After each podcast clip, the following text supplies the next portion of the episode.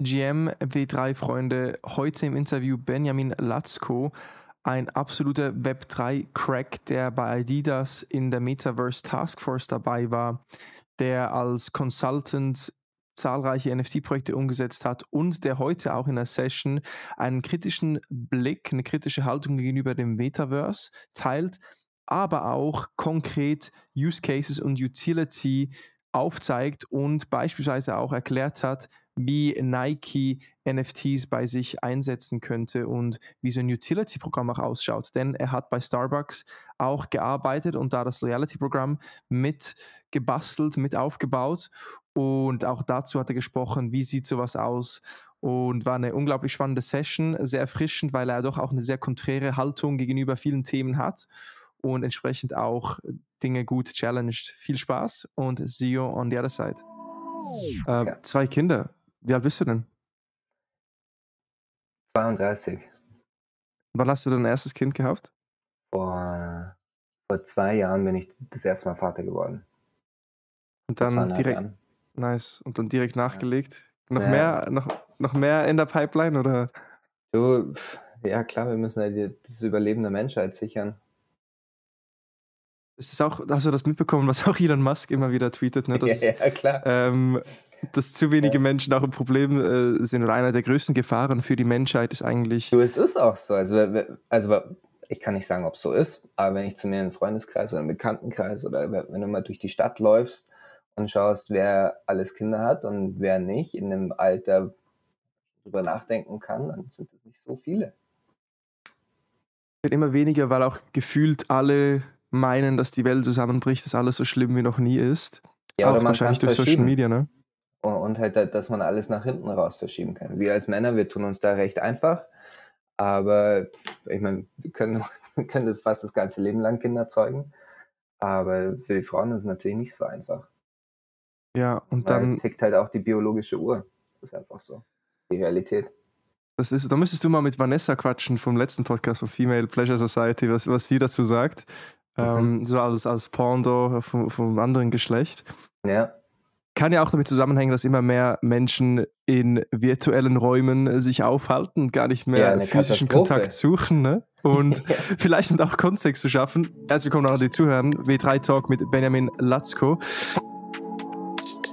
Vicky hat mir zugesteckt, als sie dich auch als Speaker für den Panel eingeladen hat für die B3 Vision, dass du gar kein Fan von Virtual Reality bist und ich bin überhaupt digital kein Fan davon. Ja. Benjamin, was ist los? Warum nicht? Anti-Metaverse?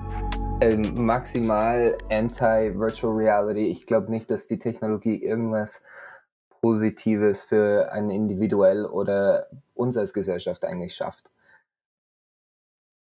Das ist, glaube ich, de, de, das Wichtigste. Also wenn, wenn wir uns anschauen, was Virtual Reality wirklich macht und, und was auch diese was Technologie für, für uns als Menschen bisher geleistet hat, ist natürlich toll. Aber ähm, der Gesundheit bringt nichts, ganz wenig, wenn überhaupt irgendwas, auf allen Ebenen, also mental, also auch ähm, physische Gesundheit. Deshalb bin ich kein großer Fan, das weiterhin zu pushen und uns in irgendwelchen virtuellen Realitäten aufzuhalten, weil es hat nichts Gutes. Wie stellst du dir denn die Zukunft vor, idealerweise ohne Virtual Reality versus was ist denn das, was uns auch erwartet, wenn wir das nicht stoppen? Also die, es ist schwierig, Nostradamus hier zu spielen, aber grundsätzlich wird es bestimmt darauf hinauslaufen, dass es virtuelle Realitäten gibt, die, die ihre Daseinsberechtigung haben in einem professionellen Umfeld, aber im privaten Umfeld, wenn es gerade um Konsumgüter und, und sowas geht, glaube ich, hat das überhaupt nichts verloren und vor allem das Marken, die die eigentlich vor vielen, vielen Jahrzehnten an den Markt gegangen sind, um die, das, das Leben der Menschen zu verbessern mit ihren Produkten, nicht Virtual Reality als das, die richtige Plattform identifizieren können, um weiterhin den Benefit und, und auch die, die Leben der, der Menschen zu verbessern.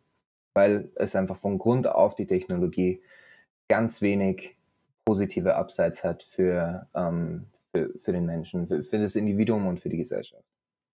Okay. Und das vielleicht gerade über Übergang zu machen, weil Virtual Reality ist ja eigentlich so das Endszenario von dem, was viele als das Metaverse interpretieren. Mhm. Ja. Was ist für dich das Metaverse? Im Grunde genommen alles, was den technologischen Fortschritt beschreibt. Also da ist Virtual Reality ist etwas, was vor fünf, sechs, sieben, vielleicht sogar vor zehn Jahren schon irgendwie spannend war. Jetzt mit, mit dem Blockchain-Trend ist das nochmal aufgeploppt. Metaverse ist für mich eigentlich kein begehrbares Wort in meinem Wortschatz, um ehrlich zu sein. Also ich, ich, ich bin ein großer Fan davon, Technologie einzusetzen als Infrastruktur, um uns als Menschen besser zu vernetzen, um Beziehungen besser zu pflegen, in welcher Form auch immer, ob das B2B, B2C ist oder familiär ähm, in Freundeskreisen. Aber Technologie sollte reine Infrastruktur sein und nicht uns konsumieren. Und wir kommen gerade aus zehn Jahren ungefähr als Social Media Ära raus. Äh, der, der Konsens ist, glaube ich, mittlerweile von, von vielen Menschen, dass dass eine Social Media ist ganz witzig, aber wirklich positive Auswirkungen hat es auch nicht. Und jetzt sich zu überlegen, dass Virtual Reality so viel besser sein soll, da fehlt mir der, ein schlüssiges Argument. Also das passt nicht zusammen. Und um auf deine Frage zurückzukommen, was ist für mich Metaverse? Im Grunde genommen einfach eine Erweiterung der, der physischen Welt mit Technologie, die, die dann zur Verfügung steht. Ob das dann Augmented Reality ist oder Virtual Reality, ist mir eigentlich wurscht. Ja. Du sagst Social Media auch nicht unbedingt nur Gutes, was es mit sich bringt. Wie stehst du denn äh, zu Social Media? Findest du, es braucht einen neuen Ansatz? Sagst du Instagram, LinkedIn, Twitter und Co sehr toxisch, eher negativ overall. Ich meine, wir sprechen ja auch nur, weil wir über LinkedIn ähm, aktiv sind. Du hast auch Instagram ein Profil, die Webseite online. Wie findest du vielleicht auch so ein bisschen die Balance zwischen, ja, nicht alles gut, viel Ablenkung, viel Neues, aber trotzdem auch ein Vehikel, um zu kommunizieren? Ja, es als Vehikel äh, zu, zur Kommunikation zu nutzen, ist auf jeden Fall genau das, wofür es auch gebaut wurde. Ähm, die andere Seite de, der Medaille ist halt dass die Algorithmen und einfach die Plattformen als solches dafür gebaut sind, um, damit wir möglichst viel Zeit darauf verbringen. Und ich habe das vor zehn Jahren genauso gepusht und die letzten und, und, vor fünf Jahren, weil, weil es halt Sinn gemacht hat in, in, im Kontext der digitalen Transformation, dass Unternehmen angefangen haben, über diese Kanäle mit zu kommunizieren und an ihre Kunden, Konsumenten oder in Web3 Community heranzutreten ähm, in den, mit denen in Austausch zu kommen, aber auch natürlich, um die kommerziellen Ziele zu erreichen. Brauchen wir uns nicht in die Tasche lügen. Also diese, alles, was Social Media angeht, ist ein, ein super Verkaufskanal. 100 Prozent. Und ja. machen sich immer mehr Leute zunutze. Ja, und ist, wie, du, wie du sagst, es fängt immer an, Free for All, Algorithmus optimiert auf Watchtime, organisch kannst du gut wachsen. Je mehr Leute dazukommen, je mehr Leute posten, umso eher wird dann über Advertising monetarisiert. Und Marc Andresen spricht ja da auch vom Fluch des Internets, dass wir keine Währung eigentlich mit ins Internet eingebaut haben, sondern eben, dass das Geschäftsmodell dann auf Advertising unter anderem beruht im Internet. Ähm, Siehst du denn eine, äh, eine, Möglichkeit, Social Media besser zu machen im Web 3 mit einer neuen Technologie? Ich weiß es nicht. Es ist, also Social Media ist, glaube ich, sowas ähnlich, ist ähnlich unterschätzt wie Rauchen vor 30, 40 Jahren, wo man noch nicht genau weiß, was wirklich die Resultate sind. Und wir sehen die ersten Symptome erst jetzt. Ähm, ich meine, dass Jugendliche sich irgendwelche Waschtabs in im Mund stecken, um an irgendeiner Competition oder Contest mitzumachen, ist halt, sind Randerscheinungen natürlich, aber gleichzeitig ist auch ganz klar, dass mindestens, dass jeder von uns mindestens zwei, drei Leute in, in seinem Dunstkreis hat, die schon mal die Social Detox gemacht haben. Und äh, da muss man sich schon langsam anfangen zu fragen, was, was sind da die langfristigen Auswirkungen? 100 Prozent. Und ich habe bisher noch keinen Psychologen und auch keinen anderen Mediziner gehört, der gesagt hat, oh, die Technologie ist super, wir sollten viel mehr Zeit damit verbringen. In, diesem, in der ganzen Debatte und in diesem ganzen Hype-Cycle, was Metaverse angeht, höre ich keinen einzigen ähm, Gesundheitsexperten aufstehen und sagen, ja, genau das brauchen wir. Das stimmt. Es gibt sehr wenig Information, wie wir denn auch diese ganzen Inhalte und in diese neue Welten navigieren, ohne selbst irgendwie den, Fuß, äh, den Boden unter den Füßen zu verlieren. Ne? Ja, es ist ja nicht nur das, es ist auch ein, was ganz schwierig ist, ist das Interface und unser Interface eigentlich mit dem Internet und mit virtuellen Realitäten. Das spielt alles über Bildschirme, spielt sich das ab. Und Blaulicht hat für uns als Menschen aufgenommen über die Augen keine positiven Auswirkungen auf unseren Schlafrhythmus, auf unseren Hormonhaushalt, gar nichts. Nichts Positives. Ich habe auch auf meinem iPhone und am PC No Blue Light Two Hours Before Sleep ja. eingestellt. Hast du denn, Benjamin, und dann würde ich gerne ein bisschen über deinen Werdegang sprechen. Du hast gesagt, seit mhm. zehn, Minuten, zehn Jahren predigst du schon diese Message. Aber mhm. hast du Tipps zum Umgang mit Social Media? Also nutzt du selber irgendwie Blue Light Glasses? Hast du irgendwelche Apps installiert oder wie gehst du damit um selbst? Ich lösche ab und zu Instagram. Also so, solche Sachen, aber grundsätzlich schaue ich, dass ich halt möglichst sechs, sechs Stunden, bevor ich ins Bett gehe, halt nicht mehr vom Rechner sitze. Das passiert ganz wenig, wenn man mit Web 3 irgendwie was zu tun hat, weil durch, durch den globalen Austausch spielt man natürlich auch in fast allen Zeitzonen irgendwie eine Rolle oder möchte da Teil der Unterhaltung sein. Ähm, aber grundsätzlich versuche ich einfach weniger Zeit vom Rechner zu verbringen einfacher gesagt als getan, aber ich denke, nur schon dieses Bewusstsein zu mhm. haben, ist der erste Schritt in die richtige. Und nur um nochmal richtig zu, zu, zu, stellen, also ich predige das nicht schon seit zehn Jahren. Ich war Teil, Teil des ersten Digitalisierungsmobs schon fast, der Unternehmen angehalten hat, auf Social Media zu gehen und die da drauf gepusht. Also ich habe hab da schon auch mitgekocht, so ist es nicht. Aber jetzt im Nachhinein ist halt vielleicht nicht das, also war schon das Richtige kommerziell gesehen und auch strategisch war es gesehen, wenn man nur die Einser und Nuller sich anschaut, aber die anderen Symptome, die jetzt hinten rausfallen, die waren dann vielleicht doch nicht ganz optimal. Ja. Und jetzt gilt es da halt zu gucken, wie wir das in Zukunft richtig angehen. Ja. Benjamin, du trotzdem seit zehn Jahren bist du schon im Space. Du hast unter anderem bei Adidas in der Metaverse Taskforce mitgeholfen, mitgearbeitet mit ETHPass. Das ist ja ein in real life NFT Verifier. Das heißt, so wie ich das verstanden habe, kannst du dann an Events auch physisch über das Programm, über die App dann dein NFT aufzeigen. Ich meine, wir hatten ja NFT NYC, wo dann das Problem war, ich habe ein Board Ape, aber irgendwie, wie komme ich jetzt an ein Event rein, wie verifiziere ich das? Das heißt, du machst auch echt geilen Stuff im Space und das auch nicht erst seit gestern. Wie kam es dazu, Benjamin? seit zehn Jahren aktiv, zehn Jahren im Digitalisierungsmob mit dabei. Erzähl uns mal ein bisschen was über deinen Werdegang vom Brand Consultant zum Metaverse NFT Pionier. Ich habe mit 13, 14 angefangen, Webseiten zu programmieren. Da war es noch nicht cool, irgendwas mit, mit, mit dem Internet am, am Hut zu haben. Es war auch noch vor den Zeiten, wo es DSL überhaupt gab. Ähm, und habe eigentlich se seither war ich immer derjenige im, im, Freundeskreis und auch bekannt dafür, dass ich mich mit Computern und dem Internet auskenne. Habe dann während der Schulzeit schon angefangen, Webseiten zu programmieren für Kleinunternehmen aus dem Ort, habe die dort verkauft und ähm, so hat sich das wie ein roter Faden eigentlich bis durchs Studium durchgezogen. Habe dann ein duales Studium gemacht. Im letzten Semester gesagt, ich probiere es jetzt mal, weil ähm, mein damaliger Arbeitgeber hat auch meine ähm, Dienste als Webdesigner und Programmierer ähm, in, in Anspruch genommen und dachte, wenn das schon so professionalisiert auf, ähm, ankommt, dann kann ich auch meine Dienste ganz offen anbieten. Ich im letzten Semester dann noch zusätzlich selbstständig gemacht und das sind jetzt seit knapp zehn Jahre her.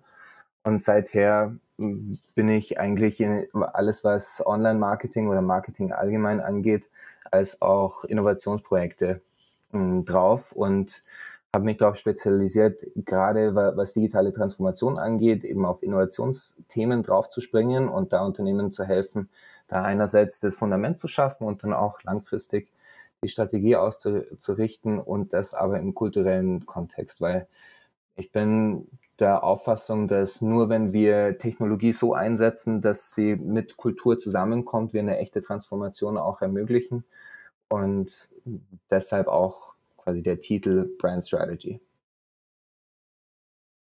Hast du dir das alles einfach aus dem Bauch heraus selbst beigebracht oder wie, woher kam die Initiative auch schon in jungen Jahren überhaupt erst zu programmieren? Da, ja, also da, da gibt es zwei Antworten darauf. Eine sehr persönliche und, und eine natürliche.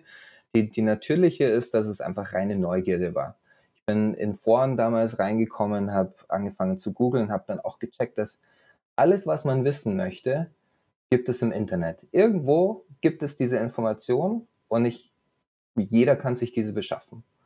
Und so bin ich wie, ja, wie ein Spongebob durchs Internet gesaust und habe mir alle Fragen, die ich hatte, bei Google eingegeben und es gab eine Antwort darauf.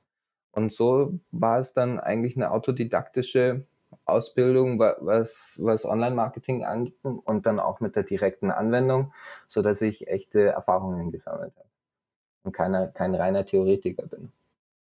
Und die persönliche Antwort darauf ist, dass ähm, als ich das Internet er erkannt habe und, und gecheckt habe, dass es dort so viele Informationen gibt. Mein Vater hat uns verlassen, als ich vier Jahre alt war. Und dann dachte ich, dass ich den vielleicht übers Internet finden kann. Habe ich nicht. Also habe ich gedacht, vielleicht sucht er ja nach mir. Und dann habe ich angefangen, eben Webseiten zu programmieren und mich selbst quasi rauszubringen, damit man mich besser findet. Also SEO und sowas habe ich drauf. ja, quasi von der Pike auf. Crazy. Das sieht man auch wieder, ne, wie so persönliche Umstände auch das Leben einfach shapen in der Richtung. Und wenn du das noch kombinierst mit der natürlichen Ausrichtung von dir, dass du sehr neugierig bist und, und Dinge ja. dann selber angehst, dann führt das zu deinem einzigartigen Werdegang.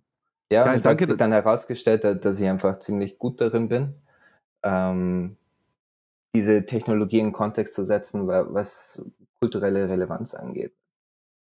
Da fällt alles drunter von Storytelling, Marketing, Product Market Fit, alles.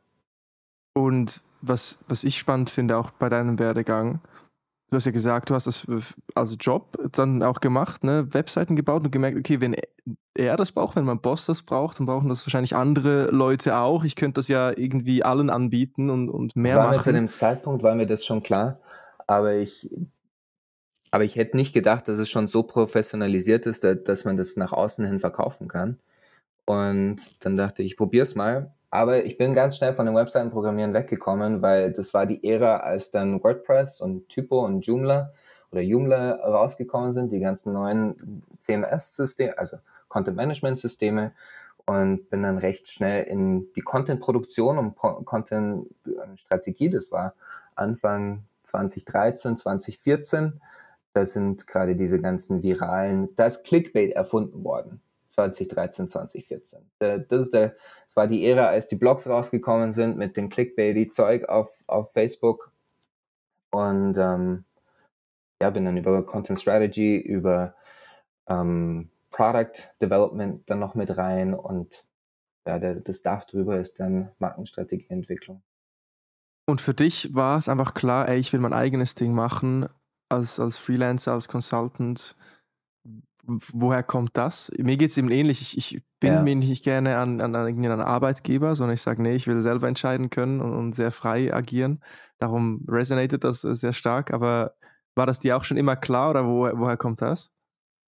Ich, ich glaube, als Endziel war das schon immer klar. Ich dachte, als ich noch studiert habe und in der Schule war, dachte ich lange Zeit, dass ich zuerst noch ins Angestelltenverhältnis gehe, um, um dort Erfahrung zu sammeln aber ich habe dann durch das duale Studium in der Agentur hatte ich eh schon so eine so, ein, so eine Druckbetankung an Wissen und Erfahrung, weil eben das Studium und die, ähm, die Praxis, die Praxissemester daneben, war es eigentlich fast nicht mehr möglich, da, dass ich ins An Angestelltenverhältnis gegangen bin, weil ich zum einen fertig war nach, nach, dem, nach dem Studium und eine Auszeit gebraucht habe und dann halt gesagt habe, ich mache nebenbei halt das Webdesign-Zeug und das Online-Marketing.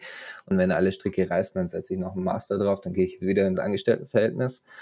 Aber das Umfeld wie eines Freelancers oder eines Externen ermöglicht mir halt meinen Fokus so auszurichten, da, damit ich das aufnehmen kann, was mich interessiert und, und worin ich dann im, im Ende dann auch sehr gut bin. So scheint es auf jeden Fall wie, weil ich stelle mir das gerade so vor, du, du gehst als, als Consultant, als Freelancer deine Reise an und du kombinierst eigentlich Projektumsetzung mit Sales und auch ja, Netzwerkerweiterung und neue Opportunities zu erschließen und gleichzeitig eignest du dir immer wieder neues Wissen an. Du bist im Innovationsbereich tätig. Schlussendlich landest du dann bei Adidas, da kommen wir gleich zu, zu sprechen, und, und machst da dann auch ähm, das Metaverse-Projekt mit. Wie, wie, wie handelst du so irgendwie neues Wissen, Projektumsetzung, Sales? Hast du da so irgendwie einen Ansatz für dich, wie du dich strukturierst oder gehst du da auch mit dem Flow? Ja, Pro Projektmanagement ist, ist eigentlich das wichtigste Werkzeug oder der wichtigste Werkzeugkasten, den ich mich, ja, in den ich äh, regelmäßig und täglich reingreife, um halt eine, eine Grundstruktur zu schaffen. Und am Ende des Tages, wenn man eine gewisse Anzahl Projekte einfach schon umgesetzt hat, dann, dann ist Pattern Recognition natürlich ein, ein großes Thema, weil am Ende sind viele Projekte ähnlich, wenn nicht sogar gleich, nur ein bisschen anders. Und gerade bei Innovationsprojekten ist es so, dass man immer ähnliche Phasen durchläuft und, und anhand dieser Erfahrung dem, das Ganze einfach besser navigieren kann und sich dann eben auf das neue Thema, was ja eine Innovation im Kern ist, viel besser einlassen kann, weil alles andere außenrum schon steht. Projektmanagement, unglaublich wichtiger Skill, ja, gerade wenn man als Abstand Freelancer... das Wichtigste. Und Kommunikation. Also ja. zu wissen, wie man ein Team koordiniert und wie man mit einem Team kommuniziert und dann eben auch die, die Langfristigkeit, ähm, was Planung angeht und auch die, das Bewusstsein dafür, dass ein Plan ist schön, aber man muss sich auch darauf einstellen, dass es halt 90 Grad in eine andere Richtung geht, äh, manchmal auch 180 Grad ein Stück weit rückwärts, aber ja, da, da hilft dann, ich denke, die Routine hilft dann aus. Und mit diesem Projektmanagement-Werkzeug in deinem Rucksack hast du mit großen Brands gearbeitet und bist eben auch in den Web3-Space gerutscht. Erzähl uns mal so ein bisschen die Story hinter deinem Einstieg, in, in Web3. Was irgendwie War ganz unaufgeregt. Also ja. Ende, Ende 2018, Ende 2018, Anfang 2019 war eine Zeit für mich gekommen, wo ich ernst, in, in der ich ernsthaft in Frage gestellt habe, ob ich den Job so weitermachen möchte, weil es halt recht langweilig geworden ist. Die wenige Brands und wenige Unternehmen waren wirklich bereit, innovativ zu arbeiten und echte Innovation voranzutreiben, was in Kommunikation angeht und auch grundsätzlich Kundenbindungsprogramme neu zu denken. Das ist ja immer so ein Stück weit des Herzstücks, wenn, man über Marketing und Branding spricht. Ähm, und da war ich ernsthaft äh, gerade on the edge, um, um mich neu auszurichten, ganz was anderes zu machen. Und dann hatte ich die Möglichkeit, ähm, mit Adidas zu arbeiten und da wurde ich gefragt, ob ich auf einem ähm, Digital Fashion Projekt arbeiten möchte. Und das war mein natürlicher Einstieg darin, da rein, weil ich halt zu dem Zeitpunkt auch schon quasi dafür bekannt war, dass ich der Typ bin, der sich mit dem Internet auskennt und der, der gerne auf Innovationsprojekten arbeitet. Also diese Reputation hat sich über die Jahre hinweg dann auch noch verfestigt, so dass ich dann in Web 3 mehr oder weniger reingerutscht bin und so dann über die Jahre hinweg mit Adidas arbeiten konnte, ähm, jetzt mit Eve Pass und mit anderen Brands, ähm, was super spannend ist. Aber ich sehe es noch nicht ganz so hype in dem Hype-Cycle drin, wie, wie es von außen manchmal porträtiert wird, weil im Grunde genommen sprechen wir hier von Technologie. Und die Technologie ist super, aber es ist nicht das, wird nicht das Ende sein der technologischen äh, Revolution und Evolution. Deshalb ist es halt ein neues Kapitel, ist cool, ist spannend. Aber ich, ja, wie gesagt, ich bin natürlich reingerutscht. Und war das auch das erste Mal, so mit Krypto, NFTs oder Digital Fashion zu tun hattest? Hast du dann auch selber irgendwie gemerkt, okay, shit, das ist schon interessant, ich kaufe jetzt auch mal ein bisschen Krypto oder Krypto habe ich das, das erste Mal, bin ich das erste Mal in Kontakt gekommen 2014, als wir ein halbes Jahr auf Bali verbracht haben und dort die ähm, Bitcoin-ATMs überall standen. das war so das erste Mal, aber ich habe zu dem Zeitpunkt keine Kohle gehabt, um irgendwas zu kaufen. Äh, das Wichtigste war Reisen und halt arbeiten. Und deshalb, ja, ich bin erstmal ferngeblieben, mich halt belesen, war quasi ein Zuschauer von, von der Seitenlinie und habe dann erst darauf gearbeitet, als dann auch Kundenprojekt, als echte Nachfrage dafür da war. Davor war es ja wirklich nur, fast nur interessant, entweder wenn du Hardcore-Trader warst oder wenn, wenn du Entwickler warst, in den Space reinzugehen. Und das war für mich zu früh, weil ich kein Trader bin und auch kein Entwickler. Okay. Und ähm, dann bei Adidas, wie war das für dich, Digital Fashion? Wir haben da im Podcast auch schon drüber gesprochen. Irgendwie in Asien sehen wir schon Influencer, die NFTs als Kleidungsstücke über ähm, die, die Filter dann auch anziehen und, und so halten. Wie war das für dich, so dieser erste Touchpoint? Wie stehst du so zu Digital Fashion allgemein? Es war, es war witzig, weil zu dem Zeitpunkt, als das Projekt losgegangen ist, hat noch niemand von NFTs gesprochen, sondern nur von Digital Fashion. Erst später mit dem Bibel mit der Bibelauktion ist so dieses Thema NFTs wirklich aufgeploppt ähm, und wurde so das Wort und das Hype-Wort, was die Szene irgendwie beschrieben hat. Und ja, am Anfang war halt erstmal die Frage, okay, brauchen wir überhaupt Blockchain-Technologie dafür? Wenn ja, ähm, was machen wir damit, um das nicht gimmicky wirken zu lassen? Und was machen wir damit, ist die große Frage immer. When Utility? Ähm, und da haben wir natürlich einen riesen Fass aufgemacht, weil, wie wir alle wissen, ist halt Utility, es kann alles sein, aber es kann halt auch nichts sein. Und was macht man damit? Welche Story erzählt man dazu? Gibt es mehrere Themen, die man dann aufmachen muss, von Legal über Treasury bis hin zu ähm, Membership, wie, wie läuft es in, in der Produktentwicklung, ähm, wie läuft es in der Marketingaktivierung. Also da, da schaut man sich die vollständige Wertschöpfungskette nochmal an und überlegt sich, wie, wie kann man das neu denken, wie kann man das anders angehen. Und so sind dann, also das war Anfang 2020 und so ist dann erstmal Corona ist reingekommen, also Covid hatte erstmal einen Block reingeschoben in solche Innovationsthemen, aber dann Ende 2020 ist es dann nochmal losgegangen. Und das hat dann ungefähr ein Jahr gedauert und erst nach der Bibelaktion, Auktion, ist dann eine echte Nachfrage entstanden, um auch solche Kon Konzepte, die wir erarbeitet haben, dann an, ja, zu launchen. Und ich war dann in, hatte dann Glück, zum richtigen Zeitpunkt am richtigen Ort zu sein, um in der Taskforce mitzuwirken. Ähm, aber ja, es, es war eine große Teamanstrengung. Man, man, muss schon auch sagen, dass die Credits hauptsächlich an diejenigen gehen, die auf der Kampagne ge gearbeitet haben. Es gab viele Leute im, im Hintergrund, die, die facilitated haben und die auch strategisch unterstützt haben. Da war ich mit dabei. Äh, die große Kampagne, die man gesehen hat mit Bored Apes und Pixel Wall und G-Money, da war, es war eine Handvoll Leute, die das gewuppt haben. Also es war, war Weltklasse. Ja, auf jeden Fall. Also es war eine Riesenwelle, die zu der Zeit entstand und habe ich auch von außen sehr interessiert beobachtet, habe versucht auch ein NFT zu minden, keine Chance gehabt. Wie, was waren so für so Hattest Challenges? Du keine Power-App? Hattest du kein Power-App geclaimed? Nee, ich, ich war, das war noch ja, für mich auch Early Days. Ja, ja, Early Days von NFTs für mich. Ich habe Krypto seit 2017, dann NFTs durch Wiki, Henrik und Co. Äh, das erste Mal mhm. wieder ein bisschen mit auseinandergesetzt. Mhm. Und dann nur so mitbekommen, irgendwie Adidas macht einen Job, versuch mal online. Keine Chance. Aber ähm, von dem her, ich, ich, wusste nicht mal, was ein Pop ist zu der Zeit. Ja. Frage noch zum, zum Drop mit Adidas auch. Hast du da so große Challenges mitgekriegt, so was die größten Herausforderungen waren während des Prozesses, auch für, das ganze Team in der Umsetzung und vielleicht auch so ein bisschen Fazit, Feedback zum Drop, wie der gelaufen ist aus deiner Sicht? Ich denke, die, die größte Challenge ist das, wo, wovor alle großen Unternehmen jetzt gerade stehen, ist, wenn sie mit dieser Technologie arbeiten, wie sieht es rechtlich aus, was ist legal, was macht Tax and Treasury und wie sieht das Produkt aus.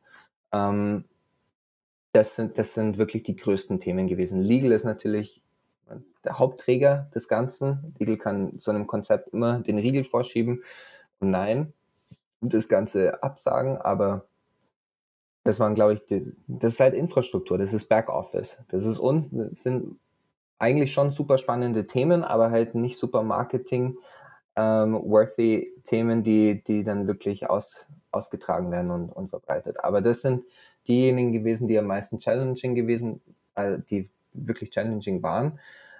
Und ja, also kreative Konzepte und sowas, da, da gab es ja Experten dafür, die, die am Start waren dafür. Garrett, ja, das ist die Kopfschmerzen, die dazukommen. Ne? Wir wollen alle schöne NFT-Designs sehen und, und Utility genießen, aber dahinter so ein Projekt umzusetzen und die Größe auch du als Company dastehst, und es ist halt auch ein großes Unternehmen. Es sind ja tausende von Mitarbeitern, die da mit drin sind. Und dann ist es in einer kleinen Parzelle in, in einem Taskforce ist das Baby geboren. Und das dann auch in Daily Business reinzubringen, ist, denke ich, der, der schwerste Lift für, für alle. Jetzt sind wir schon ein Jahr, fast ein Jahr später, ein Dreivierteljahr später, sieht die Welt schon wieder anders aus. Also es gibt mehr, ähm, mehr ähm, Tax-Experten. Die großen Consulting-Firms sind mega up to speed jetzt. Das waren die vor einem Jahr noch nicht. Also zu, zumindest nicht zu diesem Level. Ähm, die Welt hat sich geändert innerhalb von neun Monaten. Also heute würde, die, würde so eine Kampagne viel schneller an den Markt gehen als, als vor einem Jahr. Adidas hat ja auch so als Brand eigentlich native gesagt, wir machen jetzt einen eigenen NFT direkt mit anderen Experten. Wir uns Diego Borgo, wer oder wer war da auch dabei war, die Board Apes mit, mit den ganzen Punk-Comics, äh, die ganzen Kollabos. Nike, on the other hand, sagt sich, nee, wir holen uns die Natives rein, indem wir eine andere Company akquirieren. Also bei, ja, also bei, bei dem Adidas Drop war es ja hauptsächlich so, dass wir mit, mit G-Money, Pixel Vault mhm. und ähm, Board Ape Yacht Club gearbeitet haben als, als Partner. Mhm. Und alle anderen, die auf dem Projekt gearbeitet haben, das waren ja, externe Berater und, und halt interne. Wie, wie, wie, siehst du so die beiden Big Brands? Es ist immer Adidas versus Nike. Adidas, die sich die, die Leute dazu holt, Nike, die sagen, wir holen uns eine Native Brand, kaufen die einfach auf, machen so ein bisschen Kohle und, und positionieren uns im Space. Wie, wie beobachtest du die beiden Strategien? Hast du da eine Meinung zu? Es ist beides legitim. Und also legitim ist es sowieso, weil sonst hätten es beide nicht getan in, in der Form, wie sie es gemacht haben. Ich finde beides ist auch unterstützenswert, weil das, was Adidas gemacht hat, war einerseits halt zu signalisieren, dass diese Projekte auch kulturell relevant sind außerhalb des Web3 Spaces. Also wir haben einen großen ähm, Authenticator mit reingebracht von unserer Seite, also von, von Adidas Seite, aber auch in, in die andere Richtung war es natürlich ein Authenticator, dass diese Projekte mit einer großen Brand ähm, eine Partnerschaft eingegangen sind, bedeutet, dass auch Adidas authentisch genug war, um im Web3-Space zu dem damaligen Zeitpunkt was zu droppen. Also da, das war eine Two-Way-Collaboration und war entsprechend erfolgreich. So wie Nike das gemacht hat, war im, im Grunde genommen ein ähnliches Endorsement, dass sie gesagt haben, es gibt diesen Space und wir nehmen diesen Space auch ernst, deshalb kaufen wir oder wir akquirieren Artifact. Also die, die Signale, die, sie, die, die beide Brands gesendet haben, waren im Grunde genommen die gleichen. Wir nehmen ja. euch ernst und diesen Markt gibt es und dieser Markt hat auch Potenzial. Wir sehen, dass hier was passiert und wir wollen Teil des Ganzen sein. Das waren die, die Kernbotschaften, die damit gesendet wurden. Interessant ist ja auch jetzt gerade auf LinkedIn gab es viele Posts dazu, es war auch in den News überall drin. Nike als Brand 180 Millionen Revenue generiert über NFTs, positionieren sich stark äh, im Space. Also es wird als, als Aushängeschild auch äh, dargestellt. Siehst du das auch so? Also Chapeau, Nike, habt das, hab das finesse. Ich habe da auch ein paar Kommentare gesehen, ja eigentlich nee, muss man auch Artifact mehr, mehr Credits geben. Wie, wie stehst du zu dieser solche Schlagzeile? Reports, also solche Reports sind in der Regel recht irreführend ähm, das muss man immer differenziert betrachten. Also Artifact hat, wie du schon sagst, ähm, Nike hat Artifact gekauft und damit auch ein ganzes Stück weit, dadurch, dass Artifact zu dem Zeitpunkt kommerziell auch schon so erfolgreich war, ähm, sich den Umsatz mit eingekauft und seither ist ja nicht so viel aus, aus Nike rausgekommen. Nicht jetzt im Vergleich zu Adidas, aber so grundsätzlich, wenn man beide großen Player anschaut, ist ja nicht wahnsinnig viel nachgekommen. Und das halt einfach zugrunde, dass große Schiffe sind. Wir müssen jetzt erstmal gucken, wie, wie sie das intern abbilden und wie sie das langfristig in die Produktentwicklung als auch in die Kommunikation einbinden. Und auch technisch abbilden können, um diese When-Utility-Frage ähm, mit mehr Substanz beantworten zu können. Was ja super spannend ist mit, mit, den, mit den Brands, ist, dass die ein wahnsinnig großes Partnernetzwerk haben. Wenn wir uns Nike oder wenn wir uns grundsätzlich überlegen, was eine Marke in, in Sport und Fashion für ein Partnernetzwerk hat in Fußballclubs oder grundsätzlich Sportvereine, was da an Utility möglich ist, was davor auch möglich gewesen wäre, aber nicht ohne einen Heavy Lift in Data Privacy und, und Datenübermittlungs Themen. Das ist jetzt viel, wäre theoretisch viel einfacher. Führ uns da mal durch. Wenn Utility, Nike als mit riesen Partnernetzwerk, wie würdest du jetzt so ein Utility-Programm vielleicht aufsetzen? So schnell wie möglich ähm, die Partner, die, die Key-Partner, die ähm, Nike auch einen Mehrwert bringen und die am nächsten an der Marke dran sind, zu onboarden in Web 3. Idealerweise auf einer ähnlichen Infrastruktur oder Chain, um dann sagen zu können, wenn ihr den Nike NFT haltet oder besitzt, dann könnt ihr auch ein Ticket daraus generieren mit zum Beispiel Eve Pass, Shameless Plug, äh, um dann zu einem Fußballspiel zu gehen oder in eine Lounge zu kommen. Und, und so diese Utility zu spielen in Real Life ist immer das Wichtigste, weil wir als Marke oder grundsätzlich eine Marke Emotionen, ähm, ein emotionales Umfeld schaffen möchte, um diese Beziehung überhaupt am Leben zu erhalten. Und das sind Fußballspiele natürlich prädestiniert dafür. Weil, was Adidas machen kann, um, um Leute in die Allianz Arena nach München zu schicken, zu Bayern München zu spielen oder in eine schöne Lounge rein, ähm, für die Top-Holder oder wie, wie auch immer man dann das segmentieren möchte. Ähm, da kommt das ganze Thema rund um Collectibles zu tragen, da kommt CRM und Loyalty Program zu tragen und das Partnernetzwerk, was, was das eigentlich, den eigentlichen Dunstkreis der Marke exponentiell erweitert und in ein globales Netzwerk. Und Kritiker würden jetzt fragen, ja, okay, ich kann ja auch eine Membership einfach kaufen, ein Abonnement und dann kriege ich Access zu Lounges. Ähm, mhm. Warum über NFTs? Was, ist, was macht ein NFT nochmal geiler? Dass es, dass die Utility nicht beschränkt ist, dass sie unbeschränkt ist und dass es zurückzuführen ist auf einen, ein Echtheitszertifikat. Und dieses Echtheitszertifikat ist das einfachste Ticket, um einer Brand langfristig die Beziehung, um für eine Brand die Beziehung mit dem Konsumenten langfristig zu pflegen. Ohne dass man von Anfang an kommunizieren muss, ähm, das ist jetzt nur Membership. Und damit bekommst du nur 20% Rabatt im, im Store. Sondern vielleicht kommt auch in einem Monat dann eine E-Mail, ähm, als Holder bekommst du auch jetzt Zugang zur Lounge in der Allianz Arena. Super spannend. Also eigentlich wirklich so Kernkomponente dabei, du kannst im Nachgang auch Utility dazu packen. Du kannst den Smart Contract anpassen. Du kannst sagen, hey, klar, du hattest jetzt Access zur Allianz Arena. Nächstes Jahr kriegst du Access zum Camp Nou und kannst doch bei Starbucks äh, jeden zweiten Monat ein Cold Brew. Nee, nicht bei Starbucks. Ich habe ich hab noch andere Brand im Kopf, wo man vielleicht Cold Brew äh, auch äh, äh besorgen kann. Ähm, mhm. Okay, also das ist eigentlich einer der Key Benefits. Es ist der Traum eines jeden Marketers dass man ja. nicht nur von Kampagne zu Kampagne denken muss oder von Saison zu Saison, sondern dass man ein, ein, einen Seed setzen kann, auf den man sich immer wieder berufen kann in der Zukunft, ohne dass ich das jetzt schon vordefinieren muss. Also die, die Storyline lässt sich unendlich lang in die, in die Zukunft auch weitertragen. Und es geht eben nicht mehr von, es geht nicht nur noch von Kampagne zu Kampagne in diesem Rattenschwanz, den wir gelandet sind in den letzten zehn Jahren durch, ich meine, einerseits durch den Fashion-Kalender natürlich, durch die gegebene Saisonalität, aber primär auch durch ähm, kommerzielles Interesse und durch ähm, Performance-Marketing. Auf jeden Fall. Also der Gedanke, dass du auch mal startest mit, mit, mit so einem Token, mit einem NFT, und darum bauen kannst, was du möchtest über Jahre hinweg und dass du in zehn Jahren sagst, ey, alle, die diesen ersten Drop mitgemacht haben oder diesen Po-Up gemintet haben, kriegen jetzt noch mal was als, als Reward für zehn Jahre Loyalty.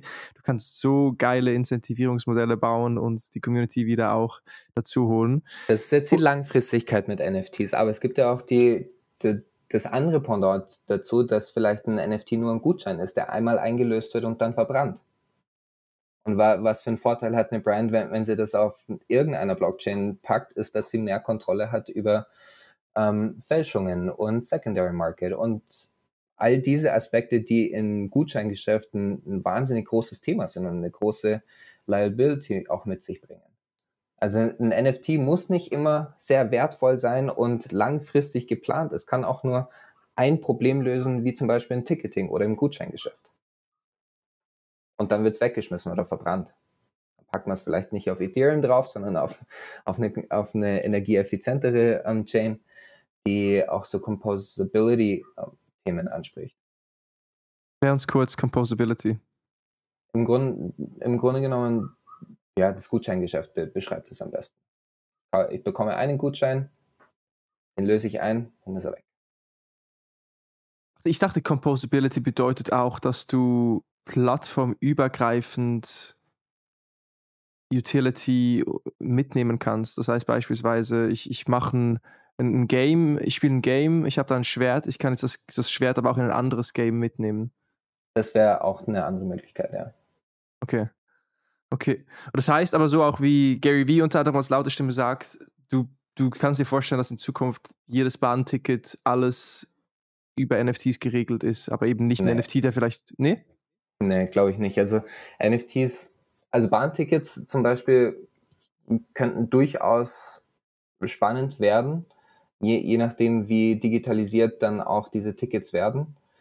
Solange wir Papierformate haben, braucht es ja die digitale Variante nicht davon. Aber das digitale Ticket könnte durchaus ein NFT werden. Aber nicht alles, was heute als Ticket identifiziert wird, macht Sinn, den Heavy Lift auf eine Blockchain zu, zu bringen, auf einem Volksfest zum Beispiel, wenn du dir irgendwelche Tokens, also die, die Chips holst, um, um, um den Pfand zurückzubringen, ist ja Quatsch, ist ja absurd. Aber auf einem größeren Scale, ab, ab einer gewissen, ähm, äh, auf einer, ab einer gewissen Skala macht es durchaus Sinn, die Technologie mit einzubeziehen, um, ja, um Probleme zu lösen, die, die bekannt sind in den Branchen. Und kannst du dann auch vielleicht so Differenzierung Soulbound Token versus NFTs, die du traden kannst? Wenn jetzt Adidas sagt, okay, NFTs für die Allianz Arena auch äh, nutzen, du kannst in die, in die Loge rein. Was ja NFTs auch attraktiv macht, was auch oft gepitcht wird als einer der Key Benefits, ist, dass NFTs einen Wert auch haben und dass du die auch auf dem Sekundärmarkt traden kannst. Mhm. Da gibt es natürlich aber die Gefahr, dass du auch dann eine Person hast, die ein NFT kriegt, dann Utility bekommt mit Access zu einem Event, die dann vielleicht nicht mehr den Werten dieses Events entspricht oder dann vielleicht halt aber auch nicht qualifiziert ist, da überhaupt hinzugehen, aber halt ein NFT hält. Ähm, würde bei in so einem Case Allianz Arena Lounge Access Sek Sekundärmarkt auch als Benefit oder siehst du sogar da eher als sinnvoll, das als Soulbound Token oder wie auch immer man das nennen möchte, abzuwickeln? bin eigentlich kein Fan davon, Probleme quasi zu, zu diskutieren, bevor es ein Problem wird. Also wenn es ein Problem dann darstellt, dann sollte man das differenziert nochmal betrachten, aber grundsätzlich kannst du auch nicht kontrollieren, wer jetzt ein Ticket kauft. Also wer, wer, wer kauft jetzt ein First-Class-Ticket auf, auf einem Flieger, kannst du ja auch nicht limitieren und einschränken. Da, da greifen wir, glaube ich, ganz schön vor in Freiheitsrechte und, und sowas ein. Ja, das heißt, es bleibt dann wahrscheinlich eher bei Firmen wie Soho House oder Membership Only, wo du dich irgendwie durch einen Qualifizierungsprozess bewirbst und, und so ja. reinkommst. Da macht ja. das eher Sinn als bei Programmen, wo halt der Preis einfach die Barriere darstellt. Und ja. wenn der NFT, wenn du den NFT hältst und kaufen kannst, dann go for it. Das heißt, das heißt, NFT Sekundärmarkt auch als Riesen-Opportunity. Ne? Also wir haben ja bei Nike und diesem Mystery Box Airdrop von Artifact gesehen, wie viel Revenue entstanden ist durch Royalties aus dem Sekundärmarkt. Und da ja, ja und nein. Also es kommt darauf an, wo, woran die NFTs geknüpft sind. Wenn die NFTs daran geknüpft sind, dass sie ein reines Echtheitszertifikat sind für ein Produkt auf der einen Seite und auf der anderen Seite der, der Medaille halt Teil des Loyalty-Programms, dann, dann ja. Aber es gibt ja auch durchaus, durchaus Consumables, die, die vielleicht nicht getradet werden. Also reine Konsumprodukte, die, die, die man vielleicht einmal im Leben kauft und dafür aber ein Echtheitszertifikat braucht. Ähm, und ich will ganz bewusst das Wort Echtheitszertifikat, weil NFT impliziert jetzt gerade, wenn, wenn wir am 26. August über NFTs sprechen, impliziert es, dass es schon fast ein Investment ist, worauf ich einen positive, positiven ROI zu einem gewissen Zeitpunkt mehr rechne. Muss es ja aber nicht sein. Also ich kann auch ein NFT kaufen oder, oder ein Produkt kaufen, an das ein NFT geheftet ist, einfach nur da, damit es legitimiert ist. Und dazu kommt ja auch noch, dass wir, wenn wir uns die Adoptionskurve gerade anschauen, was für Leute sind zurzeit aktiv in Web3 Space, sind es primär Early Adopters, Investors und Developers sind mit Abstand die untreuesten ähm, Zielgruppen, die es gibt. Weil Early Adopter springen von dem neuesten Trend zum nächsten.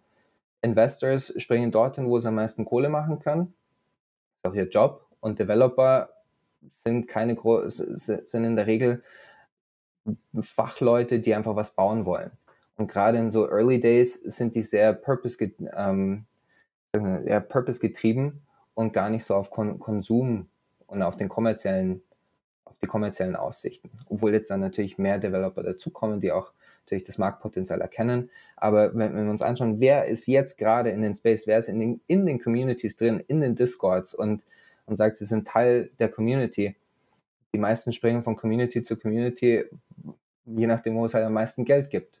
Oder die halt gerade am sexesten, äh, am spannendsten ist. Auf jeden Fall. Also da, wo, da, wo Geld als Motivation ist, da sehen wir auch, dass Ansincentivierungen da sind und dann auch eine gewisse Crowd anzieht. Und, und für Early Adopters ist es ja auch so, wir, ich, ich zähle mich da dazu, wir, wir, springen halt auf den nächsten Hype, weil es spannend ist, weil wir neugierig sind. Und da, das, wo die, die, die Themen, wo, wo die anderen erst zwei Jahre später dazukommen und sagen, alter Schuh, das interessiert uns schon gar nicht mehr. Und da sind wir ein Stück weit untreu dem Ganzen. Ja, und wenn wir von Treue sprechen, von mhm. kommerziellem Ansatz, von Konsum, da kommt mhm. mir auch eine Brand krass in den Sinn, mhm. wo du auch gearbeitet hast oder mit denen du gearbeitet hast, und zwar Starbucks mit dem Loyalty-Programm, ja. war ja auch dein Bereich. Und wir haben, ich meine, vorletzte Woche auch im Podcast darüber gesprochen, dass es die Headlines gab bei Starbucks jetzt mit einem NFT-Marketplace für oh, das Loyalty-Programm. Super. Kannst, uns, kannst uns da abholen, was, was, was du gerade mitbekommen hast und wie du dir das vorstellst, dass es auch in der Umsetzung ausschauen könnte? Also ich habe nichts von, von, intern gehört, also ich weiß nicht, was, was Starbucks Pläne sind, aber als ich zu einem bestimmten Zeitpunkt verstanden habe, was Tokenomics sind, also ganz verstehen tue ich es wahrscheinlich immer noch nicht, aber de, den Themenbereich identifiziert habe, als auch was NFTs und was das für, für Loyalty Programs bedeutet, war klar, dass Starbucks da nachziehen wird und wahrscheinlich vor, vorausziehen, weil sie mit Abstand das stärkste Loyalty-Programm haben weltweit. Es gibt vielleicht noch ähm, Institutionen wie American Express, die, die durch ihre ähm, Cashback-Optionen da auch ein recht starkes Loyalty-Netzwerk haben. Aber wenn wir uns reine Konsumgüter anschauen, ist Starbucks der Vorreiter, die durch Brand und das Loyalty-Programm enorm erfolgreich sind weltweit. Und da die Technologie, die haben, die haben im Grunde genommen alles, was wir über Tokenomics und NFTs und Loyalty Program und so vorstellen, diese Systeme gibt es schon und es ist nur, es ist nur noch, in Anführungszeichen, ein technologischer ähm, Ansatz, um, um das in, auf Blockchain zu bringen. Und ob das jetzt eine Private Chain ist oder nicht, das werden sie selber sehen, aber ja, war, war klar, dass Starbucks da voraus oder nachziehen wird, zu einem gewissen Zeitpunkt auf jeden Fall die Technologie integrieren wird. Bin sehr Wir gespannt. werden da viel spannende Themen sehen. Ähm, wer sich mit Starbucks Loyalty Program auseinandersetzt, kennt auch die Reward Systems. Super spannend, was die natürlich mit, mit NFTs dann auch machen können. Ähm, was Utility angeht, hatten sie schon immer die, die, die besten Ansätze, was Kundenbindungskommunikation angeht und, und die Aktivierung als solches. 100 Prozent. Also ich habe in Amerika auch gelebt eine Zeit lang und gerade neben unserem Office waren Starbucks und ich ja. supporte eigentlich gerne meine Local Coffee Shops. Und ich, mhm. also ich bin großer Kaffee-Fan. Aber ja. im Sommer, wenn es heiß ist, dieser Iced äh, Black Coffee von Starbucks war schon sehr gut und es hat auch so Bock gemacht, das Handy hinhalten, scannen, die Points sammeln und ich habe gefühlt jede Woche habe ich was kostenlos gekriegt. Ja. Und Surprise and Delight. Ja, und das hat mich da, dazu geführt, dass ich es auch mehr genutzt habe, statt dann wieder zum Local äh, Barista zu gehen. Deshalb Love ist es auch ein Membership. Ja, sehr schön. Freut mich, dass du da eine positive Erfahrung gesammelt hast. Schön. Ja, und jetzt will ich sehen, wie die da NFTs reinbringen. Ich bin, ich bin sehr gespannt. Ähm, beziehungsweise würde mir natürlich wünschen, dass sie das vielleicht als Early Adopters aus Brand-Sicht einführen und dass dann auch kleinere Coffee-Brands natürlich äh, auch sich überlegen, wie können sie ihre Recurring Customers delighten und surprisen, weil ich doch auch mehr Freude habe, eben guten Kaffee von lokalen äh, Baristas zu probieren, statt immer zu Starbucks zu gehen. Ähm, aber die sel seltensten Fällen haben die auch irgendwie ein Reward-Programm oder irgendwie. Also so, so, Stempelkarten und sowas haben die meisten ja in irgendeiner Form und, irgendwelche, und eine Art von Bounceback, um die Leute regelmäßig zurückzubringen. Haben die etablierten und, und älter eingesessenen Coffeeshops in der Regel schon. Deshalb ist es nur eine Frage, wie können sie die Te Technologie einsetzen, ohne dass sie richtig viel Geld investieren müssen, um die Technologie selbst, äh, die Infrastruktur zu bauen. Also ich denke, dass es da ein bisschen Zeit brauchen wird, um so große Dampfer wie Starbucks, Adidas und, und, und andere in den Markt reinzuschieben, damit eben SaaS-Companies oder SaaS-Angebote nachziehen können, um für diese kleineren Unternehmen überhaupt relevant zu, wer äh, zu werden. Ja. Ja, ich habe gerade gesagt, Benjamin, ich bin Kaffee-Fan. Äh, ich mag meinen Kaffee meistens heiß. Ich mag ihn auch kalt, wenn es draußen warm wird. Wie mhm. magst du deinen Kaffee am liebsten? Das ist eine sehr, sehr gute Frage und ich, ich, ich vermute, dass du deine Recherche sehr gut zu, zu mir gemacht hast. Ich mag meinen Kaffee sehr gerne kalt, aber auch warm.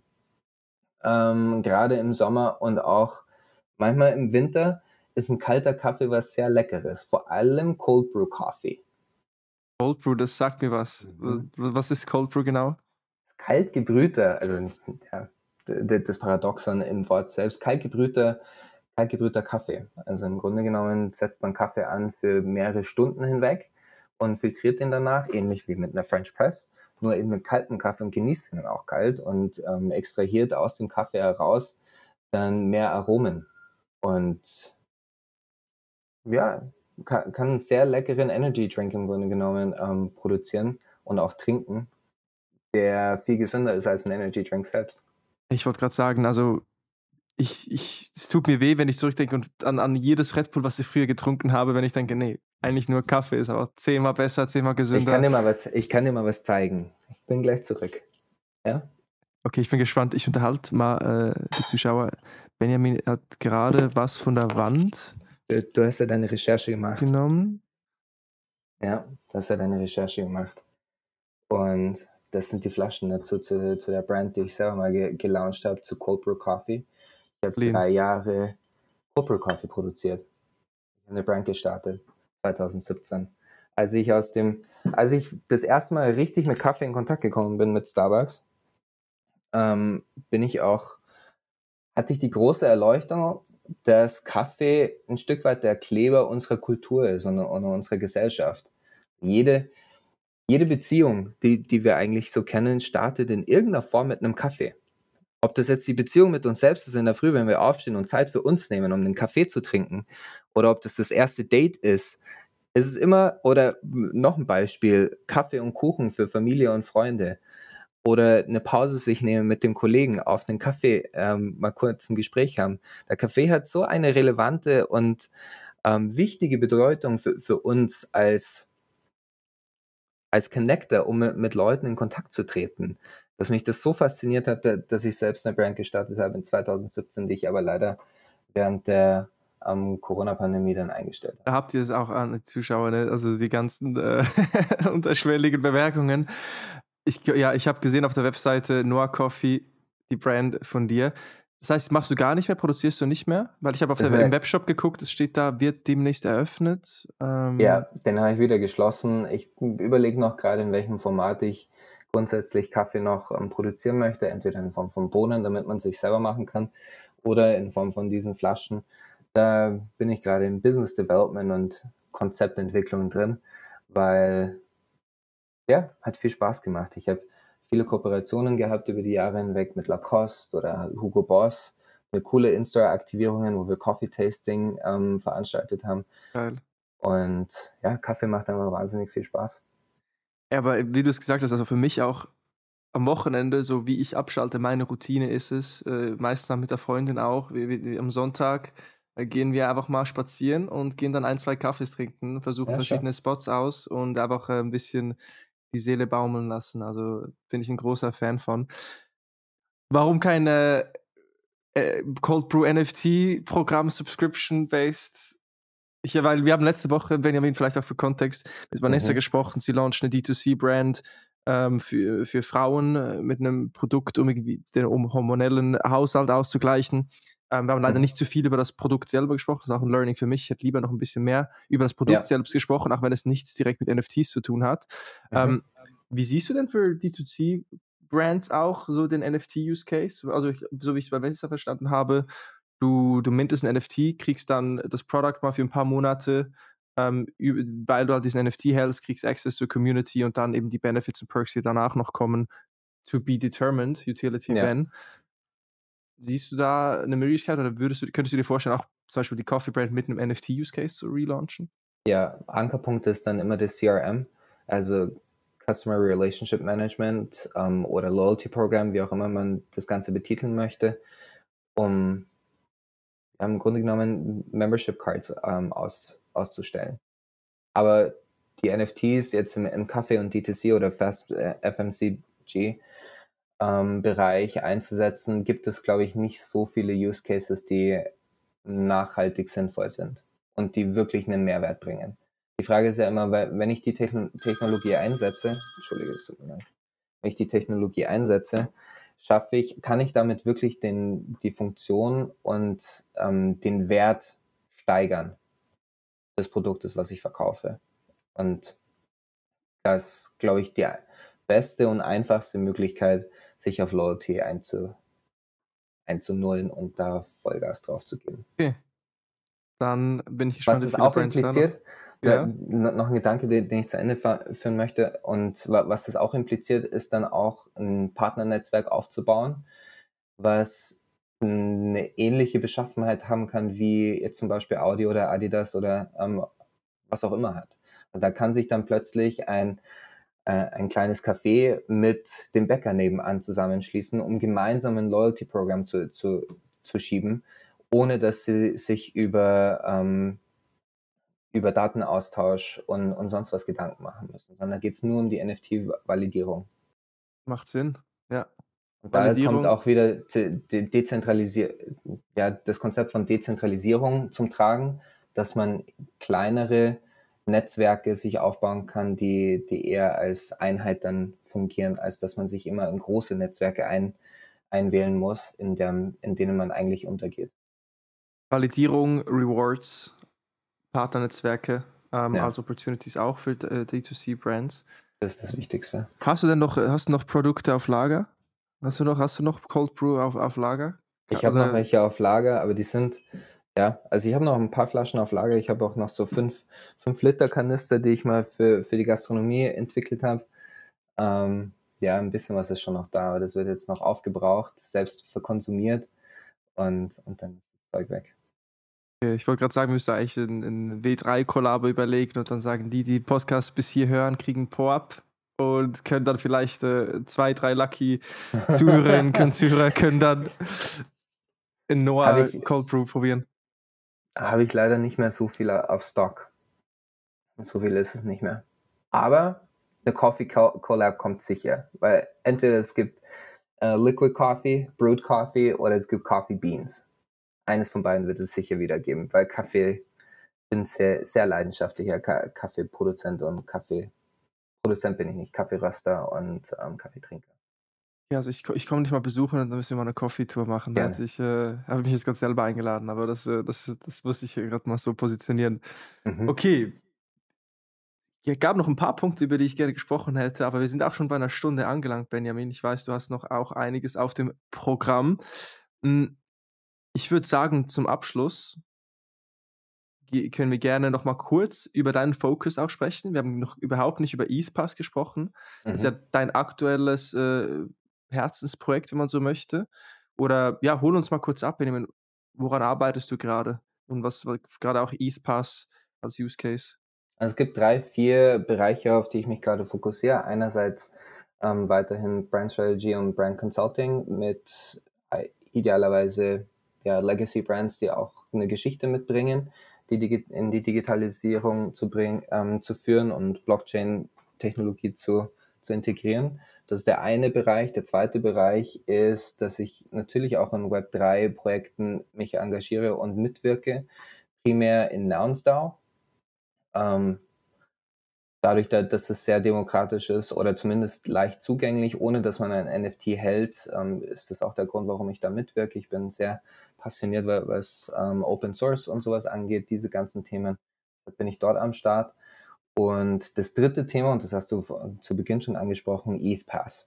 ETHPass ist ein Produkt, was, was ermöglicht, äh, was die Infrastruktur dafür ermöglicht, um aus NFTs, Entschuldige, ähm, Passes zu generieren für Apple Wallet und Google Pay.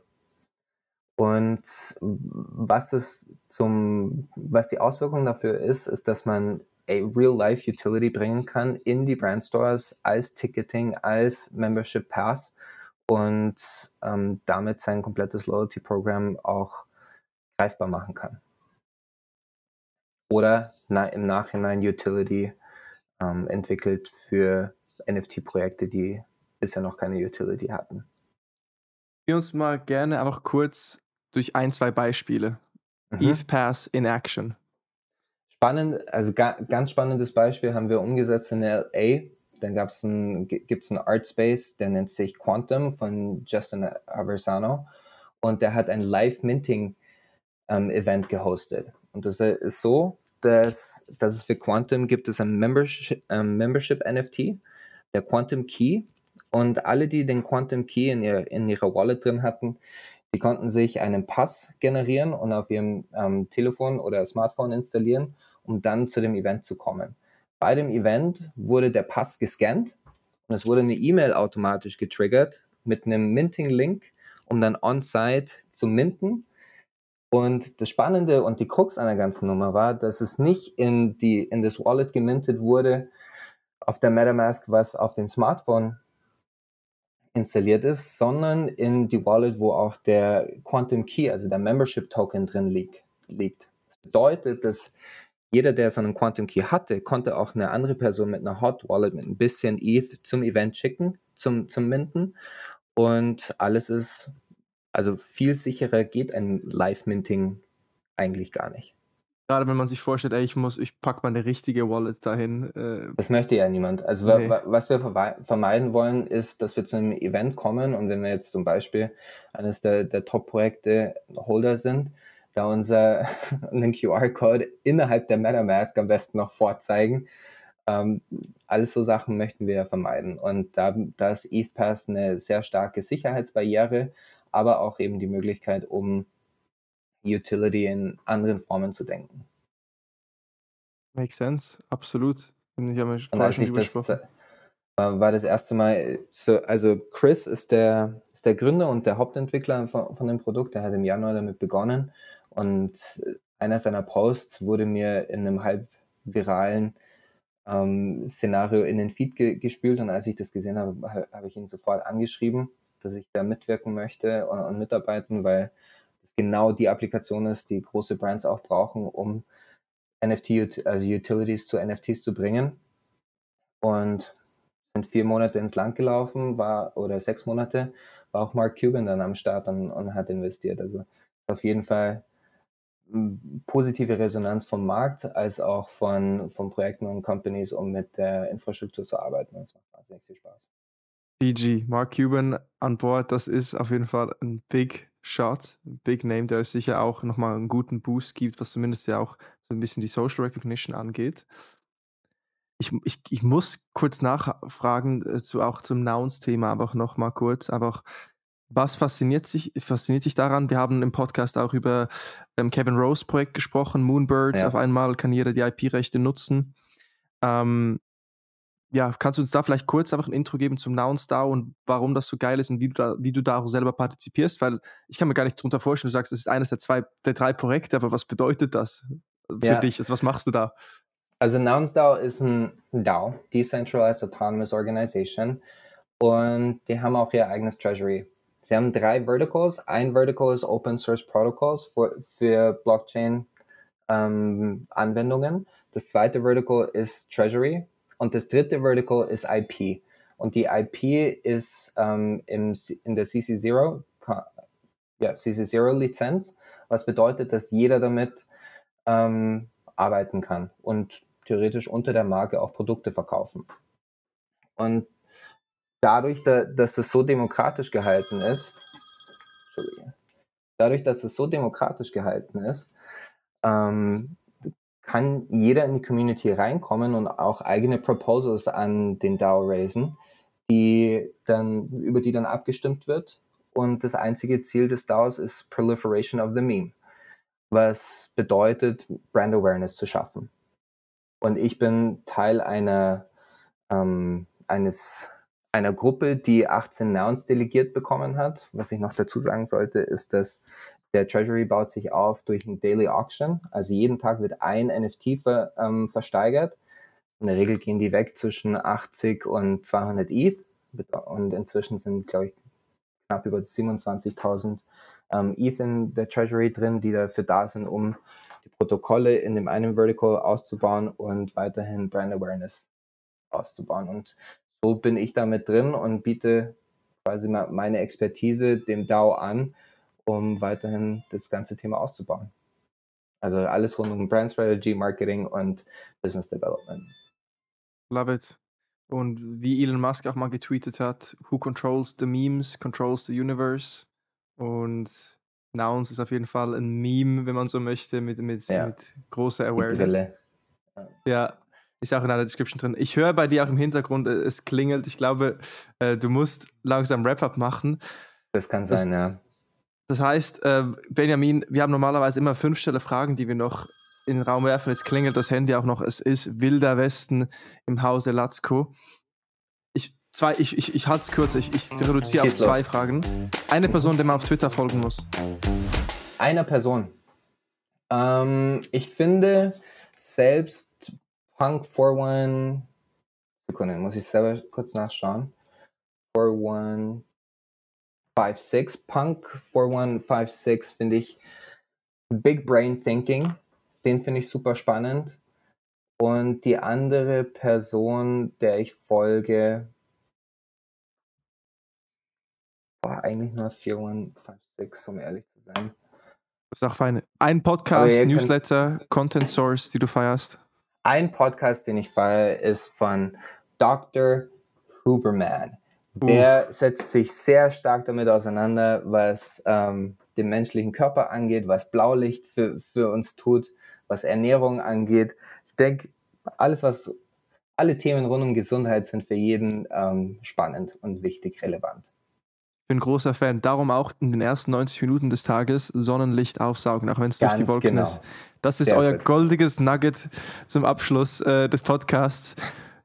Geht raus, tankt ein bisschen Sonne frühmorgens und dann nochmal abends, um den Schlafzyklus auch auf Trab zu halten, ne? den Circadian Rhythm. Benjamin, vielen Dank für deine Zeit, vielen Dank für deine Knowledge und auch für deine kritische Sicht auf Themen, die oftmals nur positiv ins Rampenlicht gestellt werden und ähm, hat Spaß gemacht, auch hier eben diese Ideen gechallenged zu bekommen, um mit dir die ganze Web3-Szene mal aus einem anderen Blickwinkel zu betrachten. Jetzt kannst du noch mal zum Abschluss dich selbst schillen. Wo connectet man sich am besten mit dir? Was sollen wir auschecken, Benjamin? Tell us. Danke, Marvin. Es hat mir wahnsinnig viel Spaß gemacht. Ähm, am besten connectet man sich mit mir auf LinkedIn. Mein Name ist Benjamin Latzko. Man findet mich auch auf allen Plattformen unter meinem Namen. Bin überall gedoxt natürlich und ähm, freue mich darauf, mit, mit Leuten in Austausch zu gehen, was, was Web3-Themen angeht. GG, danke für die Session. Wir sehen uns spätestens auf der W3 Vision. Du bist beim Panel auch selbst dabei. Und connectet euch mit Benjamin. Podcast kommt bald raus und bis zum nächsten Mal. Ich habe mich sehr gefreut. Bis bald, Marvin. Ciao. Danke dir. Ciao, ciao.